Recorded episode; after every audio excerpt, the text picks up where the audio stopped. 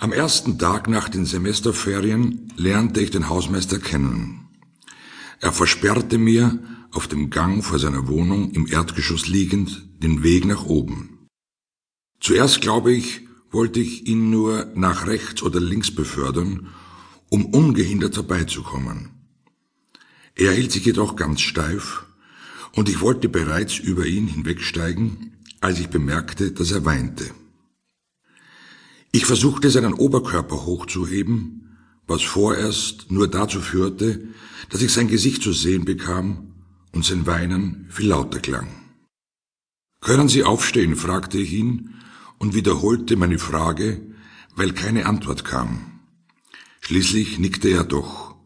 Nachdem er mich bei gleichzeitigen Drehbewegungen seines Kopfes ein paar Sekunden lang betrachtet hatte, ich stützte ihm und er kam auf die Beine.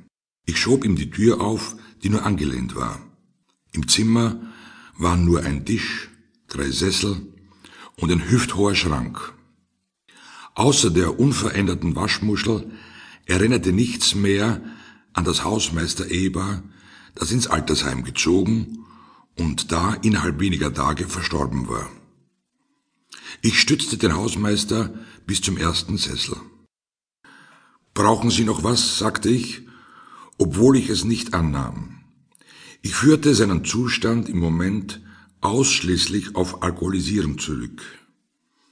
Er verhielt sich weiter ruhig, begann aber wieder mit seinen kreisförmigen Kopfbewegungen, die er nur unterbrach, um sie in der Gegenrichtung fortzusetzen. Sie sind doch der neue Hausmeister, sagte ich dann.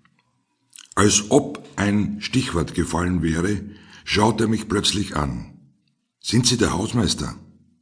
Das ist die Hausmeisterwohnung, sagte er dann. Das ist der Hausmeister, ergänzte er und hielt den rechten Daumen, nachdem er einen großen Bogen in die Luft gezeichnet hatte, an seinem Brustkorb. Ich verbrachte ungefähr zwei Stunden in seiner Wohnung, die aus zwei Kabinetten besteht. Er begann von seiner Frau zu erzählen, die ihn verlassen hatte, und von seiner Tochter, die sie mitgenommen hatte. Schon nach einigen Minuten holte er bereits wieder recht sicher auf den Beinen zwei Bier aus dem Doppelfenster zur Straße. Zuletzt las er mir Gedichte vor, die er selbst geschrieben hatte. Ich weiß nicht mehr, was da vorgekommen ist. Sie waren traurig. Nachher habe ich ihn nicht mehr gesehen. Die Unterschriftenaktion der Mieter hatte Erfolg. Wenige Tage später wurde der Hausmeister durch eine etwa 60-jährige Hausmeisterin ersetzt, die drei Schäferhunde mitbrachte. Von ihr ging sehr bald das Gerücht, dass sie Wanzen und Flöhe ins Haus geschleppt habe. Also wurde auch gegen den Ersatz des Hausmeisters Unterschriften gesammelt. Nach drei Monaten verließ die Hausmeisterin ebenfalls das Haus. Wanzen waren allerdings keine in der Wohnung. Zur gleichen Zeit war die monatliche Mietenvorschreibung um 400 Schilling höher als im Vormonat. Der Oberarzt, der mit seiner Familie in der Wohnung unter mir wohnt, der auch manchmal mit mir spricht, erklärte mir, dass er die Rechnung kontrolliert habe, die zu dieser Erhöhung geführt hatten.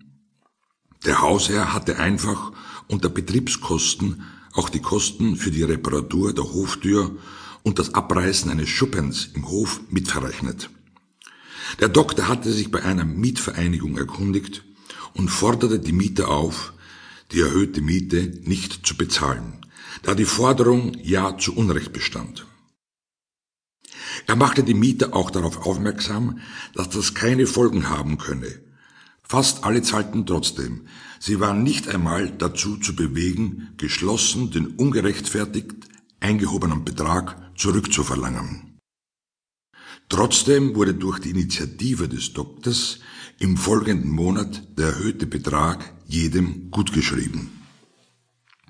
Die Zeitung der Mieterorganisation druckte einen kurzen Bericht, den der Doktor herausschnitt und auf der Tafel, auf der sonst nur die Hausordnung aus der Monarchie und das Rauchfangkehrer Plakat hingen, befestigte. Einen Tag später traf ich den Doktor vor dieser Tafel im Stiegenhaus. Der Zeitungsartikel war heruntergerissen, die Hausordnung war unbeschädigt. In diesem Haus wohnen lauter Idioten, sagte der Doktor und ging ein paar Schritte weiter.